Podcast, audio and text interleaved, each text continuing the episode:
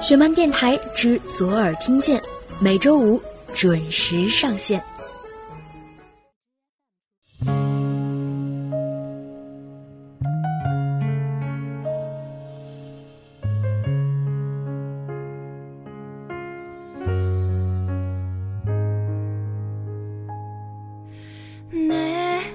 もう少しだけもう少しだけ 聞いていてほしい。ねえもう少しだけ。もう少しだけ。わがままいいですか。手に入れた途端に消えてしまいそう。言葉を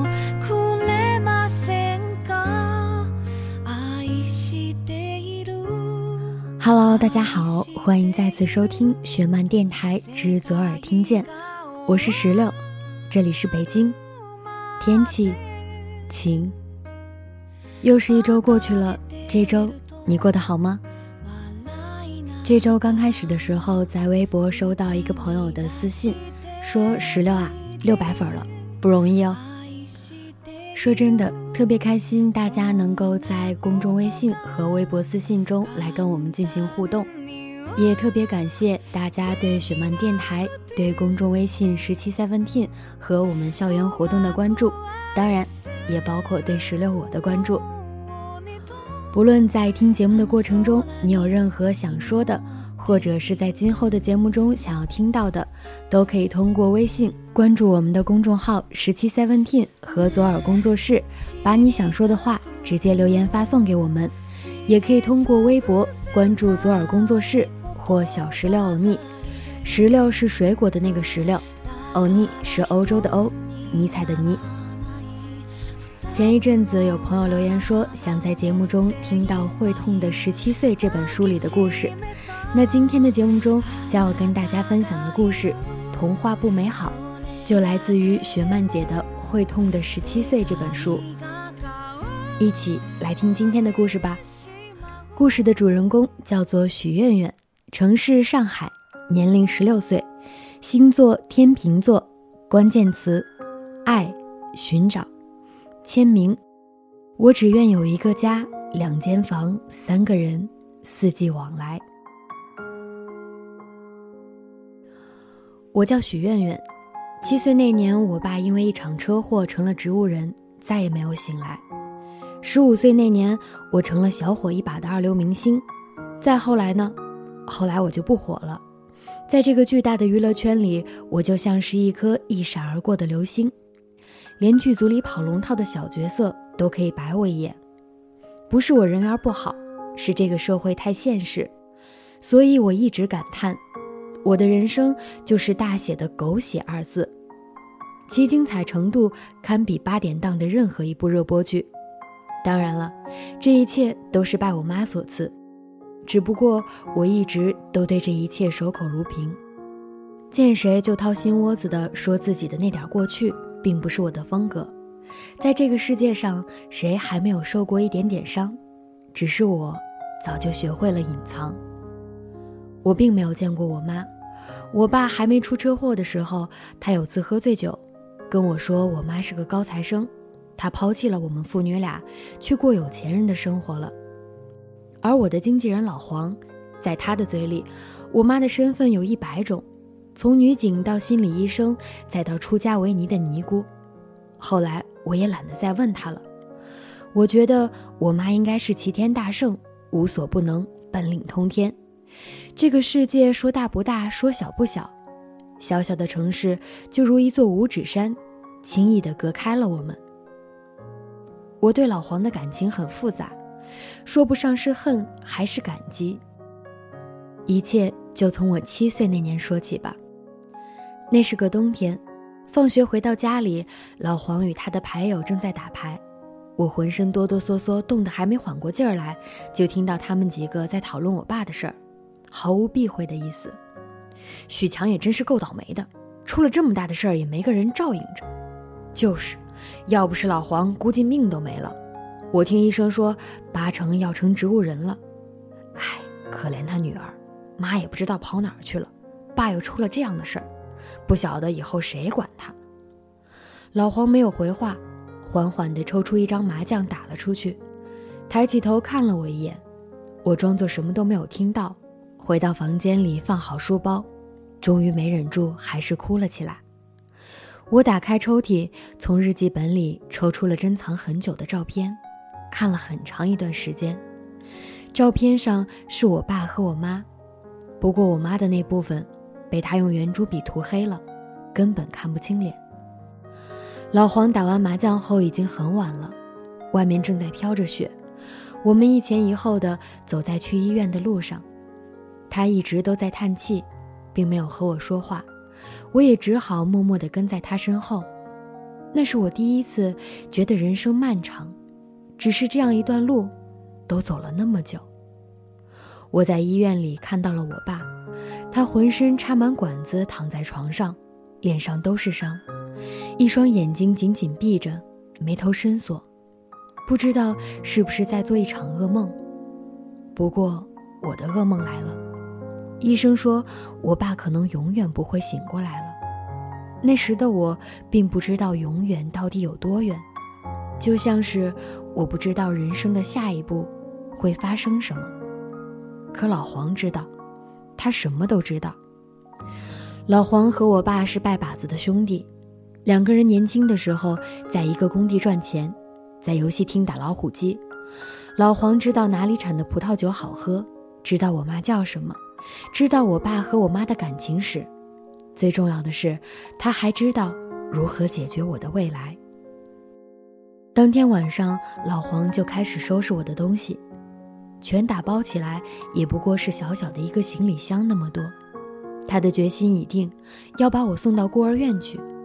而我并没有半点拒绝的权利，除了任由命运的双手将我拨弄，小小的我再也没有别的办法。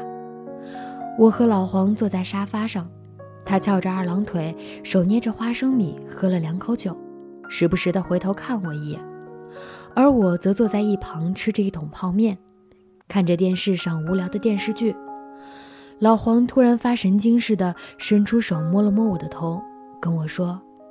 苑苑，你可别怨叔叔，我也不想把你送走，只不过叔实在是经济条件一般，想照顾你太难了。我没有回答他，把泡面吸得呲溜直响，还故意的打了个饱嗝。然后我起身摇摇晃晃的回到自己房间里，关上了门。我躺在床上，翻来覆去的都睡不着，盯着窗外，想着明天。就要离开这个家，心里多少还是有些不舍的。这个家虽然是租来的，只有几十平米，但却承载着我一切的记忆。当我还小的时候，我爸总是喜欢拨弄着吉他给我唱歌。我记得他给我做饭时，不是盐多就是油少。我还记得他带着我一起打游戏。漫长人生，美好总是显得太过短暂。尤其是知道了明天就要把一切美梦都悉数还给老天，更加觉得人生无力。就这样，我迷迷糊糊的睡着了。隔天一大早，我还没有从梦里醒来，就被老黄叫了起来。我睡眼惺忪，不知所以，便被他拉起来到洗手间洗漱。他满面春风，像是中了百万大奖，甚至开始风风火火地给我做起了早餐。真是人间奇事，从前他可是恨不得给我倒杯白酒喝了了事儿的。我朝窗外看了看，太阳依旧照常升起，并没有和以往有什么不同。我只能安慰自己，兴许是终于要摆脱我这个拖油瓶了，忍不住内心雀跃吧。这么想时，我嘴里的面包变得索然无味起来。车子并没有开往孤儿院。而是停在了电视台的大厦前，老黄拉着我就往电视台里走，我多少有些抗拒，本能的后退了几步，问他：“我们来这里干什么？”老黄回头看着我笑了笑：“傻孩子，叔叔昨晚看电视，他们在找小演员，觉得你挺合适的，总比去孤儿院强吧？而且你爸也需要用钱。”我这才知道为什么他一大早就心情大好了。演播室门口挤满了人，不少人身边都带着一个跟我年纪相仿的孩子，人人都挤破了头想一飞冲天，想来也不是那么容易的事情。老黄见我有些愣神，拽了拽我，跟人赔了个笑，往前又挤了挤。轮到我去试镜的时候，已经临近中午，我饿得头昏眼花。进了棚内，副导演就跟我说，临时需要我演一场哭戏，要哭得撕心裂肺的那种。看着令人眩晕的灯光和坐在眼前的那些人，又想起这几天接连发生的事情，说不到是真的在演，还是悲伤使然。我没有忍住，在棚里哭得昏天暗地，直到导演喊停，我才停下来。导演激动地走了过来，一把抱住我说。天才啊，祖师爷赏饭的，这孩子太灵了，就是我们要找的人。站在一旁的老黄看到这一幕，立马溜了过来，对导演溜须拍马了一番。七岁那年，我就意识到，原来有人一生顺遂，有人跌宕起伏，而我显然属于后者。就这样，我开始了我的演员生涯。在剧组里，我谁也不认识。只有老黄陪在我身边，等戏的时候，老黄就教我背台词；上戏的时候，老黄就守在外面等我。有时候等到很晚，我都迷迷糊糊的睡着了，被老黄叫醒。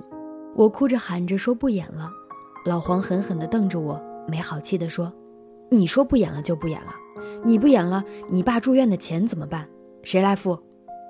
不管怎么样，对于我，老黄自有一套。”软硬兼施，便将我收得服服帖帖。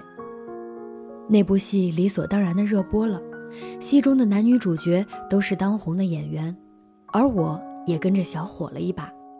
不少经纪公司找来想跟老黄签约，都被老黄一一拒绝了。他带着我在超市里闲逛，嘴里念念有词：“签约，那不是要跟他们抽成？我才没那么傻。”他拉着我的手，一边挑选奶粉，一边跟我说：“圆圆，你什么都别想，就专心演戏。等将来你红了，说不好你妈就回来找你了。你赚的钱越多，你爸康复的机会就越大。”我看着眼前的一罐糖，点了点头。那些年，老黄带着我天南海北的去拍戏，他对我倒也还算可以，给我爸请了个护工，在医院里一直照顾他。我偶尔没事的时候，也会到医院去看我爸，他似乎没有什么变化，只有鬓角多了些白头发，安安静静地躺在床上，错过了春夏秋冬和我的整个青春。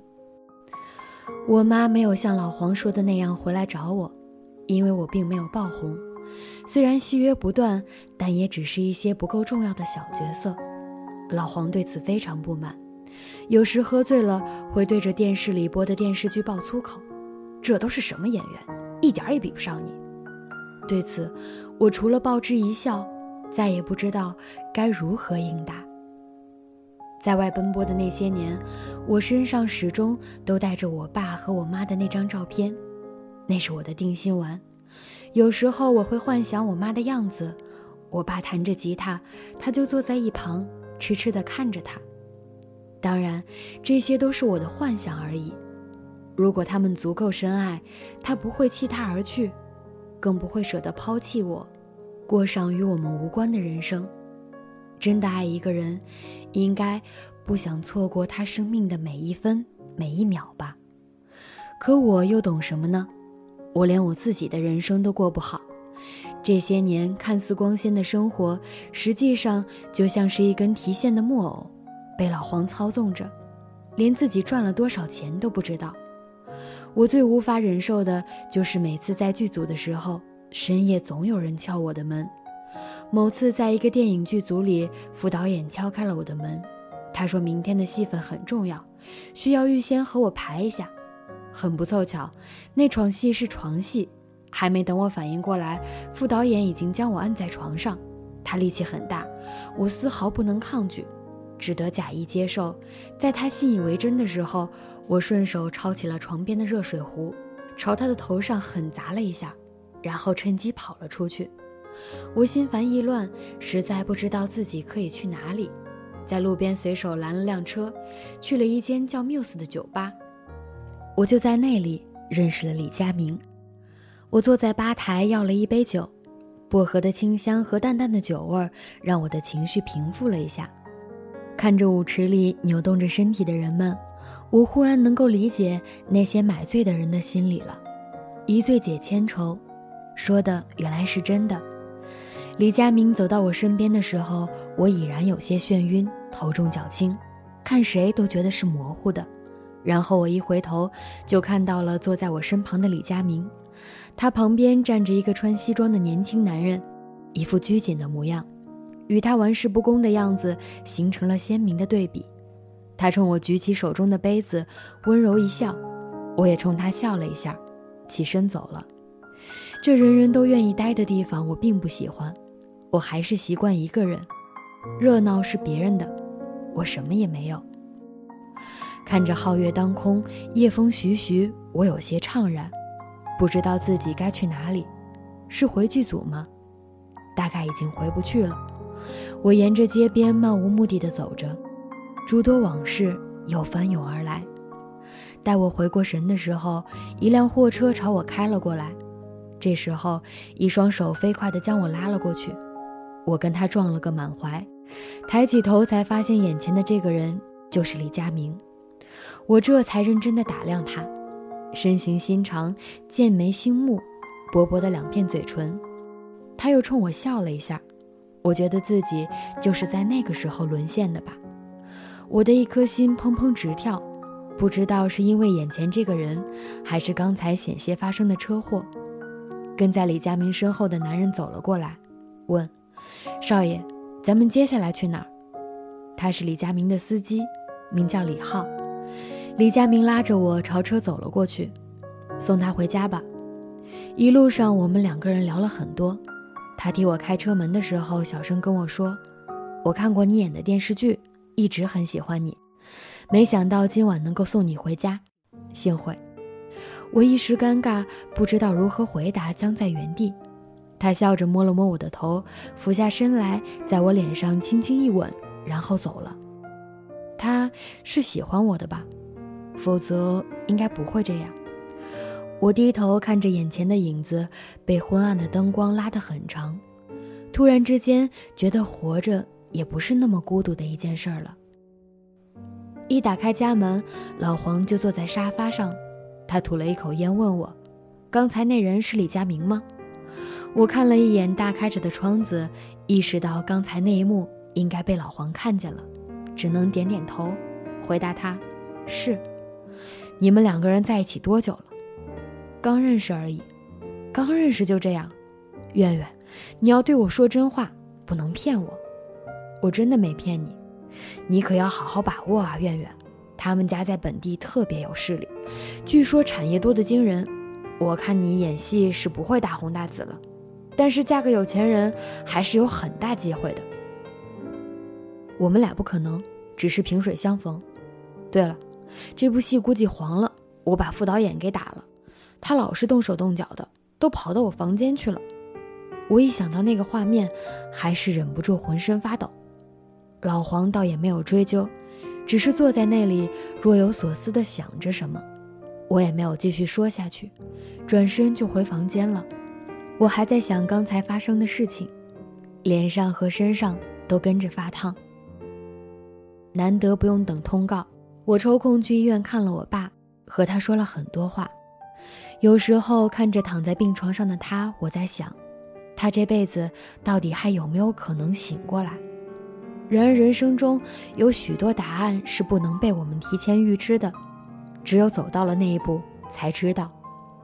出了门，我竟在走廊里看见了李浩，他正在和医生交谈。我走近了一些，才听清楚了他们两个人之间的对话。手术费你先准备三十万吧，这都是保底的。医生扶了一下眼镜，看着李浩。李浩没有应答，只是沉沉的点了点头。医生走了，李浩趴在窗子前，不知道在想什么。我走上前，轻拍了他一下。他回头见到是我，有些惊讶。我和他打了招呼，说：“我爸也在这所医院，他住了很多年了，一直没有醒过来。我也跟着趴在窗前，看着远处的景色。我妈得了尿毒症，换肾的手术费用保守估计也是三十万，可我的卡上也只有三万，钱真是难赚。李浩叹了口气，冲我笑了一下，起身走了。我回到家里，才知道自己和李佳明的照片上了娱乐新闻。看见坐在沙发上的老黄一脸得意的样子，我知道这事儿无疑是他做的。没等我问他，他便说：“这都是我一手策划的。”圆圆，攀上李佳明这样的公子哥，你一定会大红的。我气不打一处来，甚至想冲上去给他一拳。红了又怎么样？就要靠踩着别人一步一步爬上去吗？我爸会好吗？我妈会回来吗？我明天不还是要去你的那个朋友的破酒吧里演出吗？你怎么说话呢？你爸不好，你妈不回来，你就不活了？你难道就不想多赚点钱吗？钱有错吗？我告诉你，你还别不信，现在这社会有钱就是爷。老黄冲我吼道。面对他的强盗逻辑，我实在是懒得辩解，也辩解不过。沉默是最好的应对方式。我怎么也没想到会在酒吧演出的时候遇到李佳明，在这个灯红酒绿间，我看到他和一个女生搂抱在一起，我险些忘记歌词，还好一首歌的时间并不长。结束之后，我从化妆间里走出来，李佳明靠在墙上，手里夹着一根烟，见到我出来，他抬头看了我一眼，眼神很复杂，我有些不知所措，只能跟他打招呼。嗨，好巧。没想到你和那些人一样。他笑了一下，扔了烟蒂。我这才意识到，他应该是误会我了。他肯定以为我和他的那些照片是我发给记者的。我向来不懂如何辩解，哪怕在这个圈子里混了这么多年，依然嘴笨的要命。尤其是被人误解的时候，更加不懂如何应该去跟人解释。于是便也没有说什么，掠过他，走了。回到家还没有推开门，便听到老黄的声音。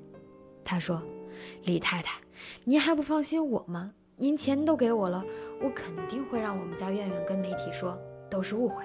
放心吧，您就。”我踹开门，瞪着老黄，他已经挂了电话。见到我回来，脸上是藏不住的喜悦，但那表情真让我觉得恶心。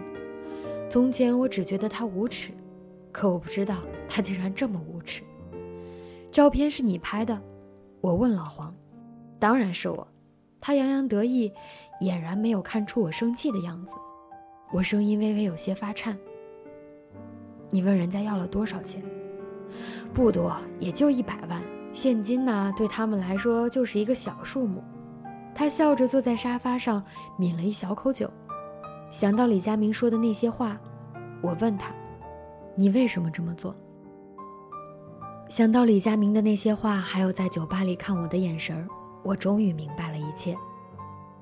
老黄头也不抬地说道：“我还不是为了你好，你好好的不拍戏，把人副导的头给砸了。这些年，你知道你得罪了多少人吗？要不是我，你现在还在孤儿院里待着呢。我倒是愿意在那里待着。”我才意识到自己已经泪流满面，双手紧握成拳头，恨不能给他一拳。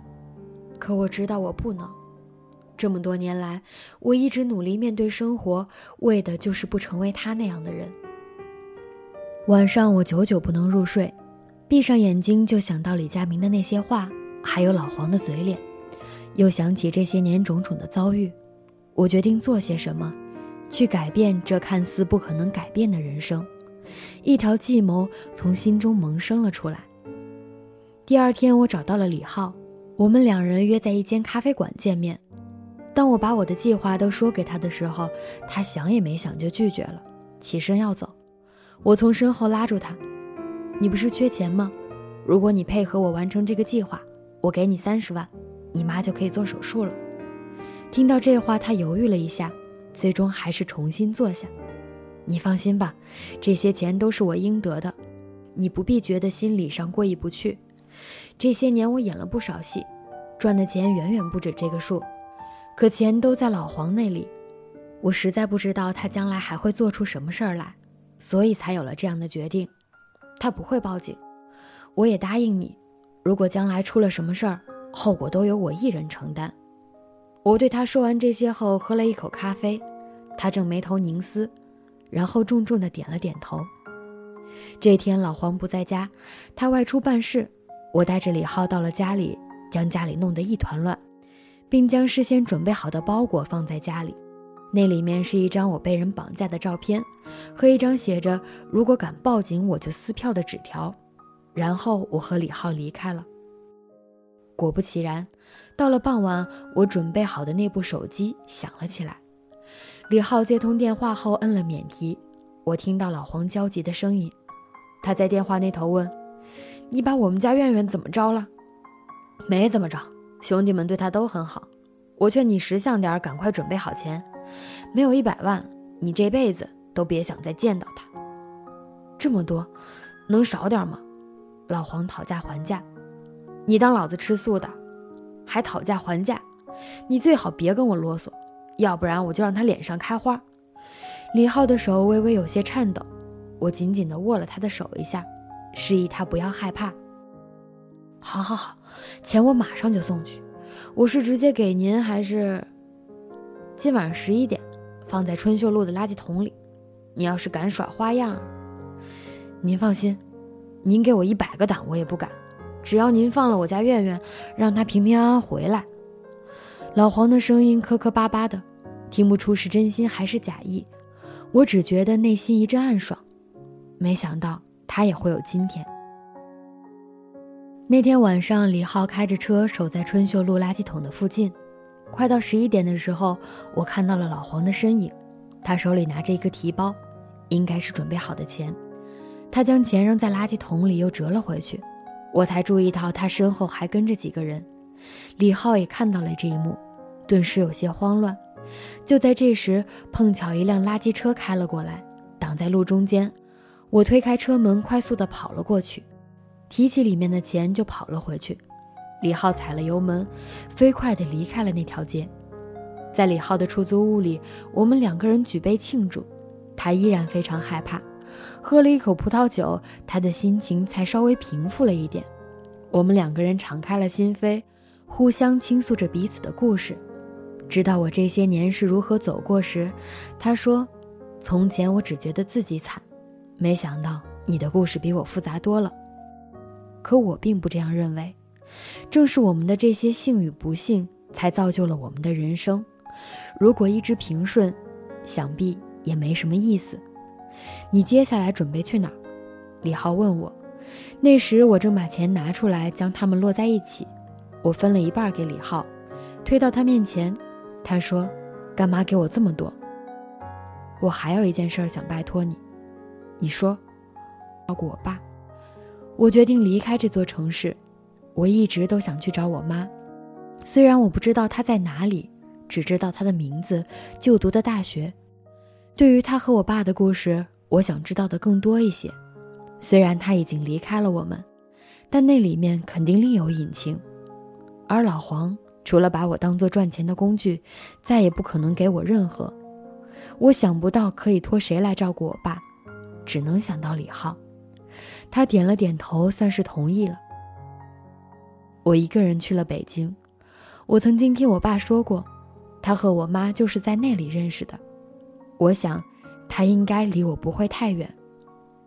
那张照片我找人修复过了，照片上的人脸部不再模糊，十分清晰。我和他长得很像，眼角下面都有一颗泪痣，只是不知道面对我的造访，他是会说你好。还是选择不相认。不过那又怎样呢？最重要的是，我们一定会相逢。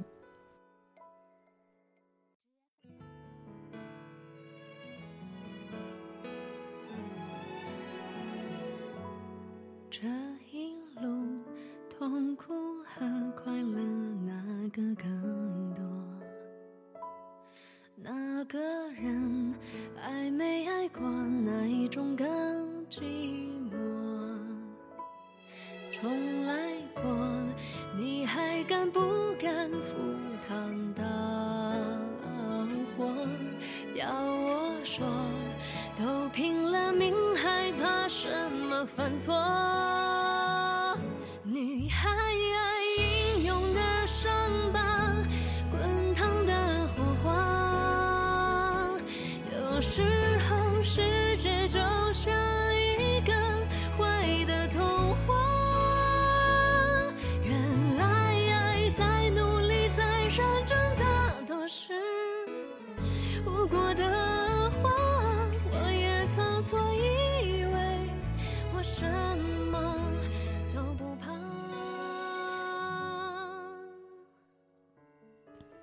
故事分享到这里就结束了。听完这个故事，你会不会有一种冲动，想看网剧《会痛的十七岁》呢？